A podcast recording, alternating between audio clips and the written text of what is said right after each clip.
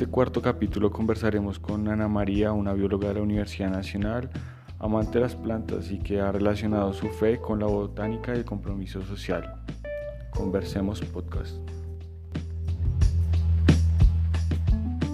Bueno, Ana, ¿cómo vas? Bien. Ah, bueno, me alegra. Quisiera que comenzáramos conversando un poco sobre ese momento en tu infancia, preadolescencia, en la cual tú perteneciste a una comunidad católica.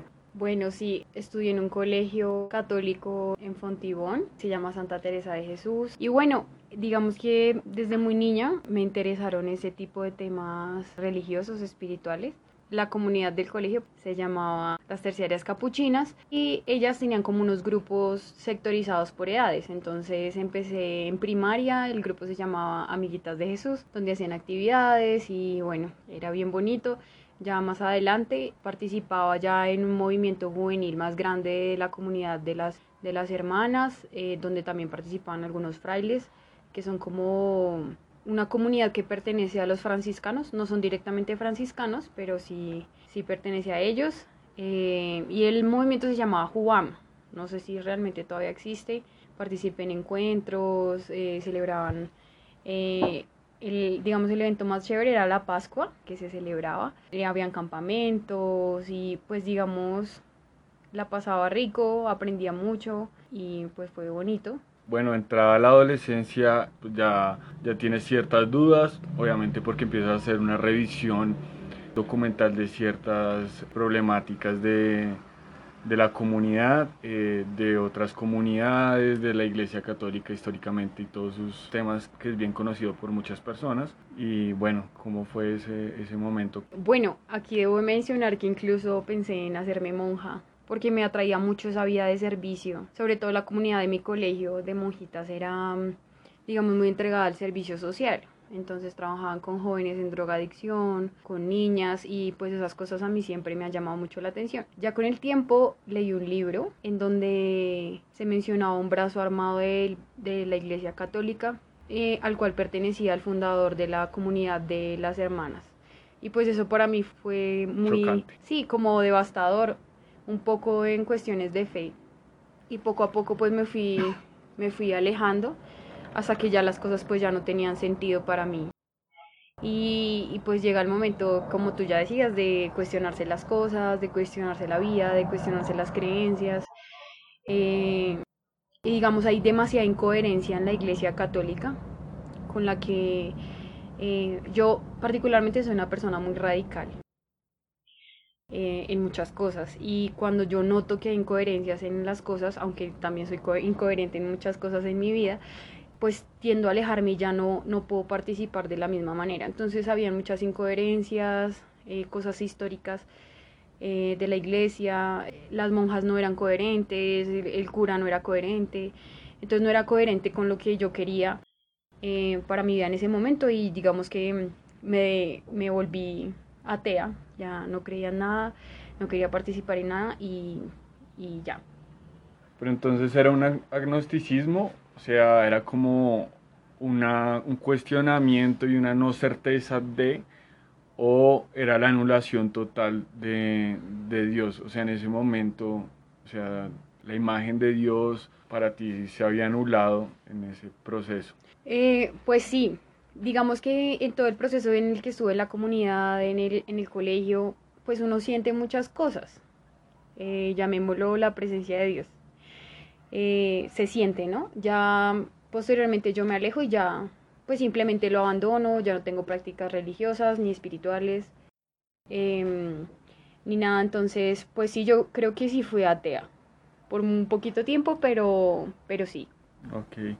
Sí, bueno, pero esos, momentos también son, son bastante útiles para poder em, reflexionar y como alimentarse de, otros, de otras cuestiones, ¿no? Procesos feministas, un poco, música, eh, entras como en esa onda también como medio hippie y esos temas, ¿no? Sí, yo, yo particularmente siempre he sido bien hiposa, incluso desde el colegio. Eh, tenía claro en noveno que quería trabajar con algo sobre cambio climático. Entonces, ese tipo de, procesos me interesaban. Entonces pues viene la música, viene, viene el movimiento hippie, el ambientalismo. Entonces pues para mí esa época fue importante por eso.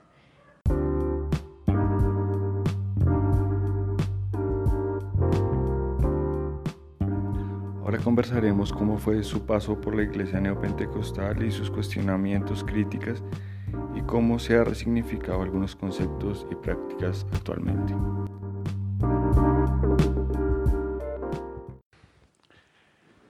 Bueno, cuando yo te conocí, eh, tú estabas en la misión carismática internacional en esa iglesia neopentecostal. ¿Cómo fue esa transición de, ese ateísmo a pertenecer a una iglesia neopentecostal? Digamos que son un poco radicales en ciertos temas. Eh, bueno, yo siempre creo que mi adolescencia fue muy corta. Yo me gradué del colegio, estuve un tiempo por ahí como en ese, eh, llamémoslo ateísmo, Em, digamos, haciendo cosas que uno hace en la adolescencia. Y conocí una persona, bueno, empezamos a salir, me empezó a contar sobre la iglesia. Entonces, bueno, una vez me invitó y lo acompañé a una reunión. Realmente yo era muy ignorante en el tema, pero pues me, me digamos, me gustó. Me gustó lo que sentía, me gustó lo que vivía y pues creo que, que todos los humanos estamos buscando siempre eso, como sentir y experimentar a Dios. Y a veces uno lo encuentra donde menos espera. Entonces así termino en, en esta iglesia. Eh, tuve una relación con esa persona durante un tiempo, pero por muchas cuestiones que pasaron en la iglesia, pues eh, las cosas se acabaron, pero pues yo continué en la iglesia. Tú en ese momento en la iglesia, pues digamos, hiciste todos los, los ritos de iniciación y de paso en la iglesia, el bautismo y demás cursos que, normalmente en esas iglesias solicitan, pues como para, para entrarse más en, en, en esa institución. Sí, pues inicialmente la primera cosa que uno hace cuando entra a una de estas iglesias neopentecostales es primero hacer la oración de fe, que bueno, haces como la repetición de una oración que ya tienen más o menos estandarizada y en ese momento pues ya eres converso. A partir de ahí ya empiezan unos procesos. Entonces, la primera cosa que se hace es un encuentro. Posterior a eso, pues se hacen unos cursos, unas capacitaciones y cada vez se va, digamos, creciendo en conocimiento. Y pues cada uno de estos cursos y encuentros cuestan dinero, claramente. Eh, ah, digamos que viven cosas que siempre me molestaban de ese asunto, pero pues ellos tienen una manera de justificarlo, digamos, muy convincente. Sí, eso, eso es importante. O sea, esos cobros, esas prácticas que veías en la iglesia, digamos, acabas de tener un momento, digamos, de rebeldía, de, de, de criticismo frente a las instituciones religiosas, frente a Dios. ¿Qué pasaba en tu mente en esos momentos cuando te cobraban por, por esos cursos, por esos temas, por, por sentir y vivir a Dios? Bueno, pues yo creo que hay una mezcla de muchas cosas. O sea, la primera cosa es que los servicios eh, siempre son demasiado emocionales, emocionantes. Entonces, digamos, siempre, siempre te están como que eh, dando una, una mm, sobredosis de emociones. Entonces, cuando uno está en ese estado, pues no, digamos, no es muy consciente de las decisiones que toma. Entonces, eh, si uno va a servicio el domingo, el miércoles, varios días de la semana, pues está en ese estado constante de emocionalidad. Entonces, además, ellos tienen una estrategia y es decirte que cada uno de esos pensamientos críticos que pasan por tu cabeza los ha puesto el diablo. Entonces, es, un, es una lucha constante entre, entre tus pensamientos críticos y todo lo que estás viviendo. Entonces, tienes una crítica contra el pastor, eso fue un, pensamiento que sembró el diablo. Tienes una crítica contra las, contra las prácticas que se realizan en la iglesia, es, una, es un pensamiento que sembró el diablo. Entonces, el miedo que te meten a ese tipo de pensamientos, pues rápidamente hace que tú los vayas dejando pasar muy fácilmente por tu cabeza. Entonces, creo que esa es la manera, la mejor manera en que, en que uno empieza a, soltar dinero y a, adentrarse más y más en, esas prácticas. Sí, bueno, uno de los puntos que tú mencionaste cuando hablabas de la comunidad católica era como ese servicio, como esa idea de, de ayudar a los demás, sí, que fue como lo que te cautivó en su momento para llegar a pensar en ser monja, ¿no? Digamos en la iglesia, ¿cómo vivías eso? No, pues yo creo que eso siempre, siempre está en uno, ¿no? Eh, cuando yo ingresé a la Misión Carismática Internacional, eh, entré también a la, a la Universidad Nacional a estudiar biología. Y me acuerdo que una de las primeras materias que vi era biología evolutiva. Entonces, digamos, en, en muchas de esas iglesias, eh, pues la evolución es una farsa eh, y es una mentira, ¿no? Entonces siempre fue esa lucha constante. Incluso yo pensé que ese no era mi llamado, porque todo el tiempo te insisten en que tienes que encontrar tu propósito, cuál es el propósito que Dios tiene contigo. Entonces decidí cambiarme a trabajo social. ¿Por qué? Porque siempre esa ayuda a la gente pues ha estado en mí. Entonces intento cambiarme a trabajo social, pero veo una materia que es em, biología de plantas y ahí descubro mi camino hacia los seres vivos más hermosos de este planeta, que son las plantas, y decido quedarme en biología. Bueno, lo que pasa en, estas iglesias es que, bueno, tienen cero cero, casi nada ayuda al prójimo y si la tienen es para evadir algunos impuestos, porque aunque, la, aunque esta iglesia no paga impuestos por ser iglesia, sí paga impuestos porque tiene varias empresas. Tiene una empresa editorial, tiene una empresa de producción de discos y ellas sí pagan impuestos y por eso tienen, digamos, una fundación en la que hacen trabajo social, pero pues el trabajo social es como dona tu pelo para niños con cáncer, pero nunca había una ayuda real a la gente.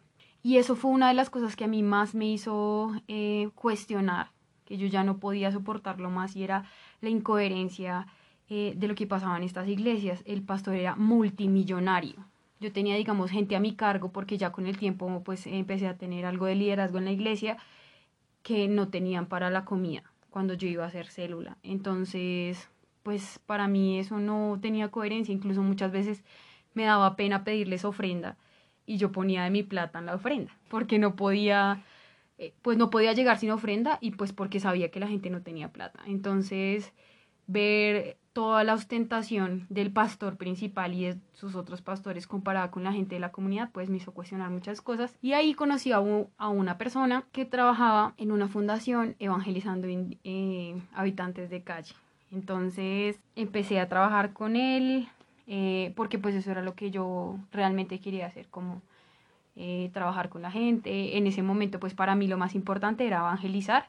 Esa evangelización, igual que en el capítulo anterior con Cristian, pues es entendida como el, el proselitismo, ¿no? O sea, bueno, más adelante quisiera preguntarte, o no, en este momento, o sea, ¿cómo puedes comparar ese evangelismo, cómo lo comprendías desde esa iglesia a cómo lo comprendes actualmente, cómo se ha transformado, el, cómo se ha resignificado ese término en tu vida.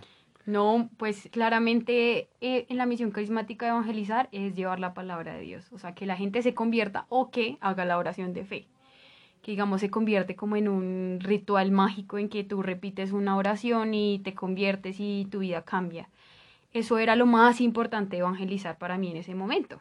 Eh, digamos que eh, lo que te enseñan es que no importa si la gente no tiene que comer o es pobre, lo más importante es que haga la oración de fe porque cuando se convierta y vaya a la iglesia y empiece a diezmar y empiece a ofrendar, las cosas van a cambiar o a dejar de ser pobre o a dejar de estar enfermo. Y con el tiempo, para mí el Evangelio y la evangelización en este momento tiene mucho que ver con el que hacer, el que hacer más que, o sea, claramente tiene que ver con un cambio espiritual, en una transformación eh, tiene mucho que ver también con, con, las cosas materiales. Ya lo dice Santiago en una de sus cartas y es que eh, no solamente puedes decirle a tu hermano Dios te bendiga si tiene hambre y sed, sino que tienes que darle comida y bebida. O sea, siempre es muy importante, es muy importante el bienestar de las personas, digamos, es una pregunta muy difícil. O sea, la, la, la evangelización para mí en este momento tiene mucho que ver con, con, lo que yo puedo hacer por otros y cómo construimos en comunidad, ¿sí? Cómo, cómo hacemos para que la vida de las personas sea transformada no solamente materialmente, no siendo ricos, sino simplemente teniendo lo básico, pero también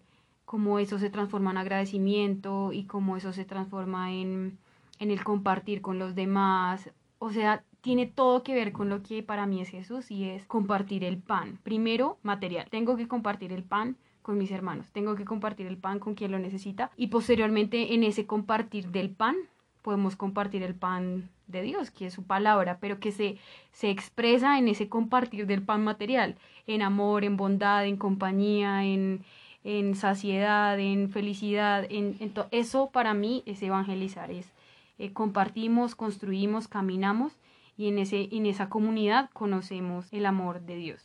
Bueno, nos estás contando sobre esa fundación eh, de tu amigo que trabajaban con habitantes de calle. ¿Cómo fue ese, esos momentos?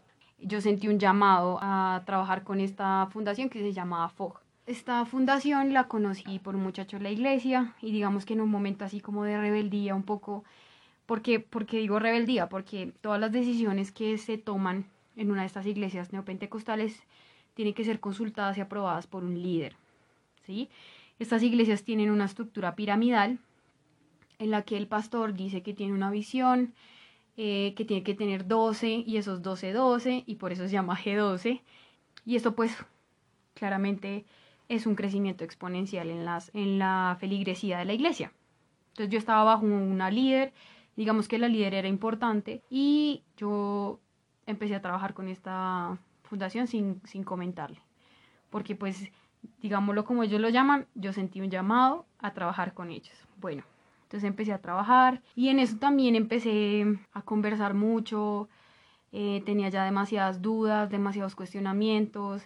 Digamos que el pastor de esa iglesia es tratado como si fuera Dios mismo. O sea, yo nunca lo vi en persona, más que dos o tres veces. Cada vez que llegaba a la iglesia había que aparentar un montón de cosas, el, el señor llegaba con demasiados escoltas, entonces eran demasiados cuestionamientos. Y yo empecé ya a charlar un poco con, con una persona principalmente de, la fundación, que pues eh, al final resultó eh, ser mi esposo. Entonces empezamos ya a hablar mucho sobre el tema, eh, yo empecé a contarle mis cuestionamientos, y un momento eh, oré muy, muy inocentemente y le dije a Dios que realmente quería irme de ese lugar porque yo ya no, no podía seguir ahí. Ok. Y, y, bueno, ¿tuvo respuesta a esa oración? ¿Cómo fue ese, ese, esa salida de esa iglesia y, qué pasa ahí? Bueno, eh, yo creo que, que todas las oraciones tienen respuesta. Eh, todas las oraciones tienen respuesta, em, sea quien sea. No sé, creo que si las cosas vienen del corazón, son respondidas y bajo también una práctica, ¿no? En, en digamos, eh, perdón, hablo tanto de la iglesia. Em, allá, digamos, usan una técnica que se llama bibliomancia. No la llaman así, le llaman palabra rema. Y es como yo hago una pregunta, abro la Biblia en cualquier eh, página y el versículo que lea o el, o el pasaje que lea es la respuesta. Entonces, bueno, pues yo hice mi oración y mi respuesta es, una, es un pasaje del libro de Isaías donde dice que a los malos los llaman buenos y a los buenos malos y estaba en una guarida de ladrones. Entonces digamos que para mí esa fue la respuesta y, y muy ayudada también por, por Dios, porque igual creo que fue Dios. Em, salgo de la iglesia, entonces obviamente yo ya me había alejado mucho de la célula a la que iba em, y un día pues fui a hablar con mi líder a decirle que yo me quería ir de la iglesia. Ella me dijo que, que está bien y que fuéramos a hablar con la pastora principal. Y ella hizo una oración por mí en la que se limpiaba mi sangre de todo lo que me pasara fuera de la iglesia, que ella ya no era que yo ya no era responsabilidad de ella y que simplemente me entregaba no sé, al mal para que pues yo asumiera las consecuencias de mi decisión. Incluso después me llamaron, me buscaron, me profetizaron que iba a volver, que los iba a buscar, que me iba a ir mal, porque siempre te insisten en que si tú te vas en rebeldía, pues te va a ir muy mal en la vida. Entonces, em, digamos, esa fue mi salida de ahí. Pero eso repercute emocionalmente sobre ti, ¿no? O sea, después de esa salida, porque de todas formas pues sí, repercute esas palabras y, la forma como uno se, se despide y se diga de las instituciones. Sí, claro, pues em, bueno, hay dos cosas que yo quiero mencionar. Lo primero es que, bueno, cosa que ya dije, emocionalmente hay una sobrecarga de emociones sobre uno, a lo que uno se va volviendo adicto. Entonces eh, es como para mí, y yo lo llamo porque me lo he pensado demasiado, porque ha pasado mucho tiempo, porque em, es como una desintoxicación de una droga. Entonces el mismo proceso. Caes en depresión, en ansiedad, en culpa, en mucho miedo, porque además, y es la segunda cosa que quiero decir, pues todo está basado en, llamemos el mito. Entonces te siembran un terror terrible al infierno, a perderte, a todas las cosas malas que te van a llegar si te vas, pero pues cosas que realmente uno no puede comprobar. ¿Sí? Entonces por eso le llamo el miedo al mito. Entonces es muy fácil manipularte. Entonces todo eso hacía repercusión en mi cabeza.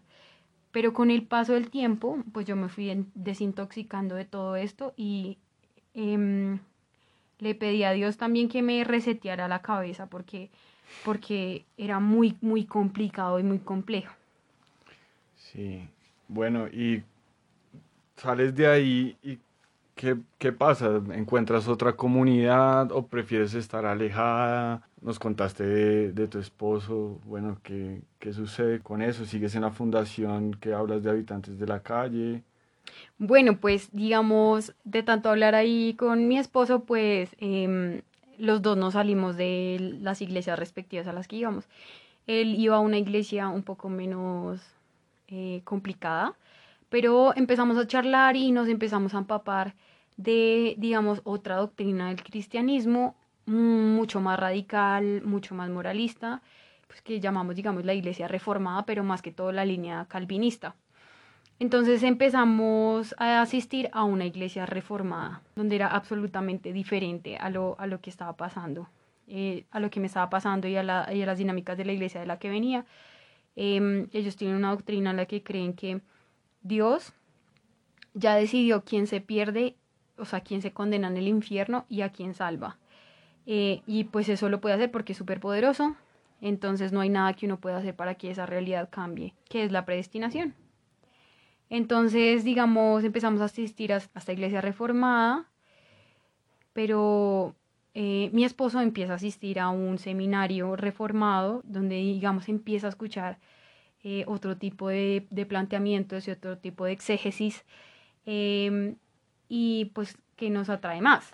Digamos que lo, lo, más valioso que aprendimos en ese tiempo, porque aprendimos porque, digamos, fue un proceso muy de ambos, es que pues no había una sola verdad y que la Biblia podía ser interpretada de muchas maneras y y que pues era un texto construido por humanos, que narraba sucesos de muchos pueblos, eh, que ha sido modificada a través del tiempo.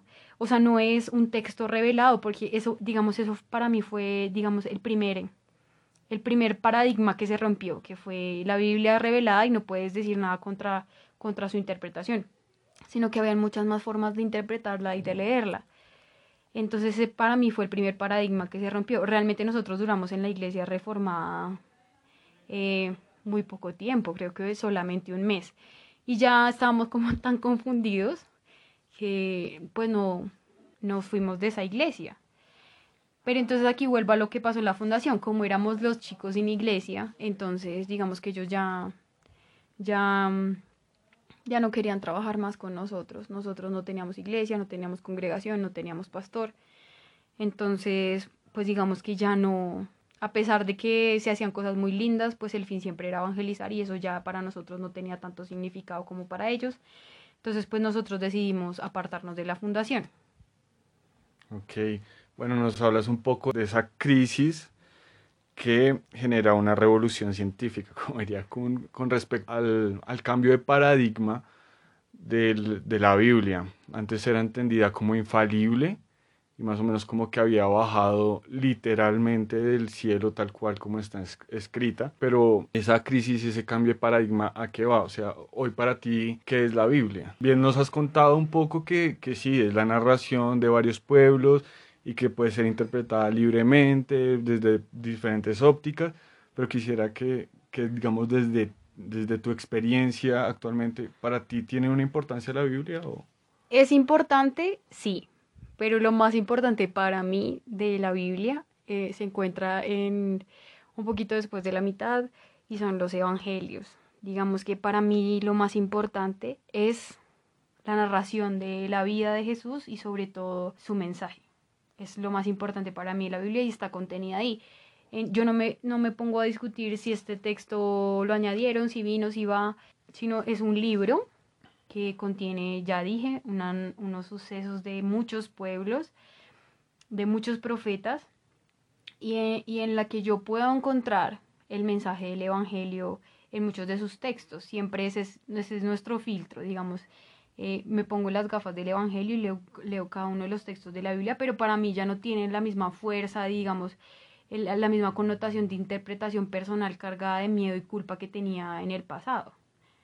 Incluso, por ejemplo, hay, hay lecturas muy lindas em, de la Biblia que se hacen desde perspectivas campesinas, desde perspectivas afro, desde perspectivas latinoamericanas que empiezan a cobrar muchísimo más sentido porque, porque si yo puedo leer un, si un campesino puede leer un texto de una parábola de Jesús que habla de, de arar el campo, creo que un campesino lo puede leer muy diferente a como lo leería un judío en su época. Entonces, digamos que ese es mi significado. Has hablado sobre las lecturas contextuales, es decir, la lectura afro, la lectura campesina, la lectura latinoamericana de la Biblia. Quisiera como que nos hablaras un poco de, de, cómo relacionas el Evangelio con la política. Bueno, yo creo que como seres sociales pues somos políticos y en general todos nuestros actos son políticos. Tener una creencia es política, imponer una creencia es política. Entonces creo que están fuertemente ligados, aunque mm, para mí el Evangelio no es solamente político, si hay un claro mensaje en el Evangelio en contra de la opresión. La opresión que viene por el amor al dinero. Entonces, pues eso es una posición política y tiene que ver con, con que si mis actos están dominados por el dinero, por el éxito, y, y, también tiene mucho que ver con, con, estas líneas de muchas iglesias que, que hablan de teología de la, de la prosperidad, en que eh, si eres rico eres bendecido por Dios, pero muy claramente Jesús en su evangelio habla eh, em, puntualmente acerca de esto. Eh, tiene que ver con política. Entonces, em, pues nuestra utopía es el reino de los cielos eh, y el reino de los cielos se puede construir aquí, que también tiene un componente espiritual claramente, pero se construye aquí con trabajo comunitario, siempre es el empoderamiento del amor que vence, que vence, digamos, la maldad y el amor al dinero, pues que es lo que tiene tan complicado el mundo. Entonces, claramente el Evangelio tiene una posición política porque es una, una algo en lo que creemos los creyentes, y tiene una particularidad, hablando del amor al dinero, que es el, el, el, el, principal problema de este mundo, problema, problema de este mundo. Sí, porque, pues digamos, si uno revisa históricamente el cristianismo, pues digamos fue adoptado por el imperio en primeros siglos, fue adoptado por el imperio romano, y así sucesivamente hasta lo que vemos hoy en día en Latinoamérica y en Estados Unidos que han adoptado eh, esos grandes eh, discursos capitalistas, esos grandes discursos de derechas radicales, digamos, fundamentados en, en, lecturas eh, cristianas y en discursos cristianos, ¿no? La mayoría, digamos, muchas iglesias en Latinoamérica y en Estados Unidos han apoyado gobiernos como los de Trump a pesar de los de Bolsonaro a pesar de, y bueno, así digamos también, pues en la época de la dictadura hay una clara relación entre las dictaduras y, discursos religiosos. Entonces, pues me parece interesante que, nos hayas planteado ese tema, pero digamos hay una, una postura política por parte tuya, o sea, algún, algún planteamiento político quisiera que, me, digamos, desarrollas un poco más esta idea de, propuesta política. Si bien nos hablado de lo comunitario, pero que la desarrollas un poco más. Bueno, digamos, creo que si le pusiera una posición política a Dios sería siempre del lado del oprimido, siempre del lado de la víctima. Eh, ese para mí es Dios, siempre al lado del que sufre, del que llora, del que es esclavizado. Entonces, pues esa es mi postura política también. Em, en contra de toda opresión, porque para mí el Evangelio significa libertad. Entonces, creo que es muy difícil desarrollar una postura política realmente cristiana en este, en este mundo, pero pues lo construimos poco a poco y en comunidad, como lo, he dicho en varios momentos, eh, y creo que obviamente apoyar, apoyar gobiernos de derecha, eh, que digamos la historia nos ha mostrado que, que, en muchas ocasiones se comporta como el opresor o como el, el imperio, eh, no está bien. y no estoy hablando de movimientos violentos ni nada de eso, pero digamos que eh, el lado del cristiano siempre debería ser el lado del oprimido, eh, el acompañamiento al oprimido. Si yo pienso en este momento quién es oprimido, pues tengo que hablar de, de comunidades campesinas, de comunidades afro, pero también tengo que hablar de, de la comunidad LGBT que en este momento es muy oprimida, incluso por los cristianos. Entonces, creo que siempre siempre Dios está del lado de los oprimidos y esa es mi postura política en la que, en la que no puedo estar Em, con el opresor, ni tampoco ser partícipe de sus instituciones.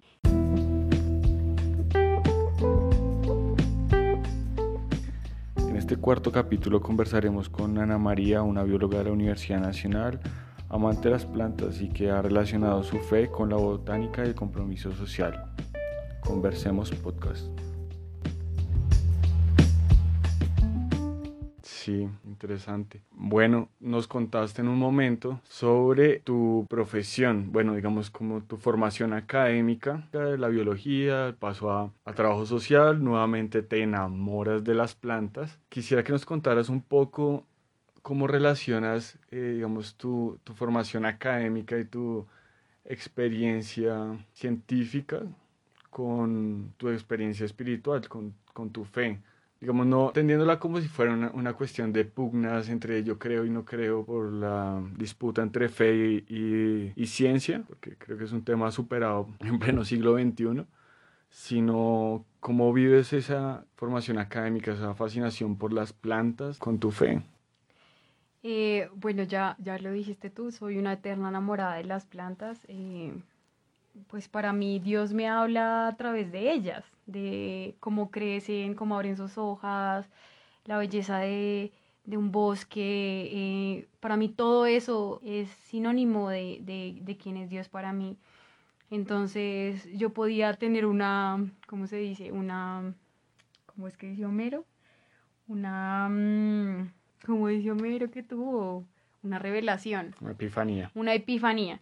Yo podía estar en clase viendo un tejido de, una, de un musgo y tener una epifanía de Dios. Digamos que yo no tengo una lucha entre fe y ciencia. Yo hace tiempo dejé de luchar contra eso, de, de que si es la evolución o no es la evolución. Soy una persona muy racional, muy positivista, dice mi esposo también.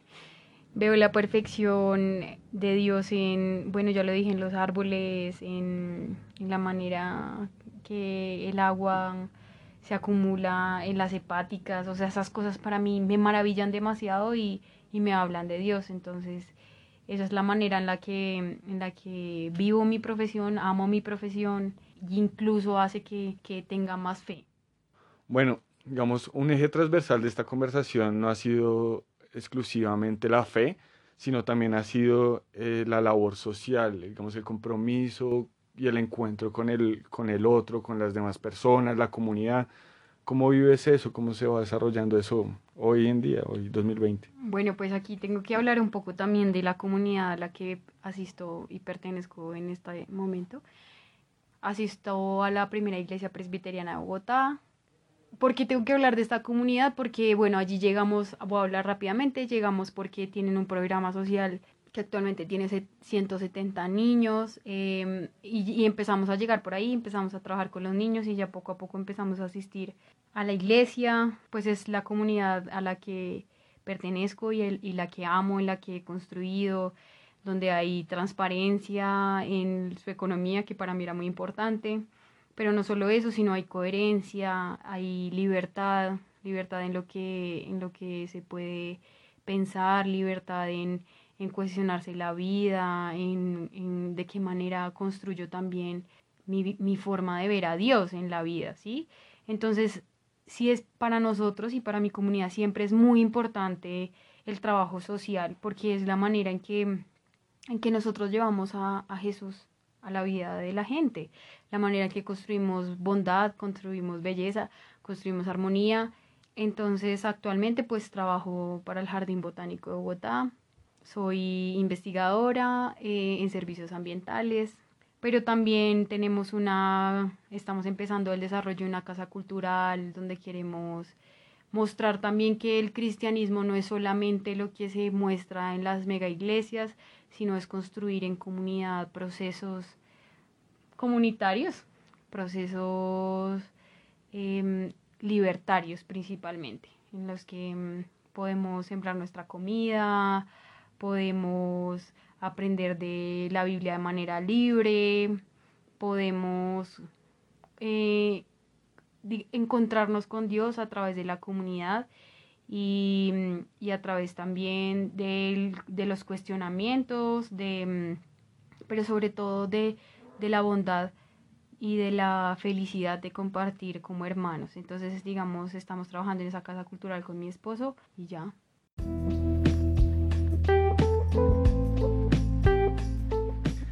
Listo, Ana María, pues muchas gracias por, tu tiempo. Eh, una grata conversación contigo y nada. Muchas gracias por esa conversación, estuvo muy chévere y pues obviamente hablar de uno mismo es chévere siempre. Listo, vale.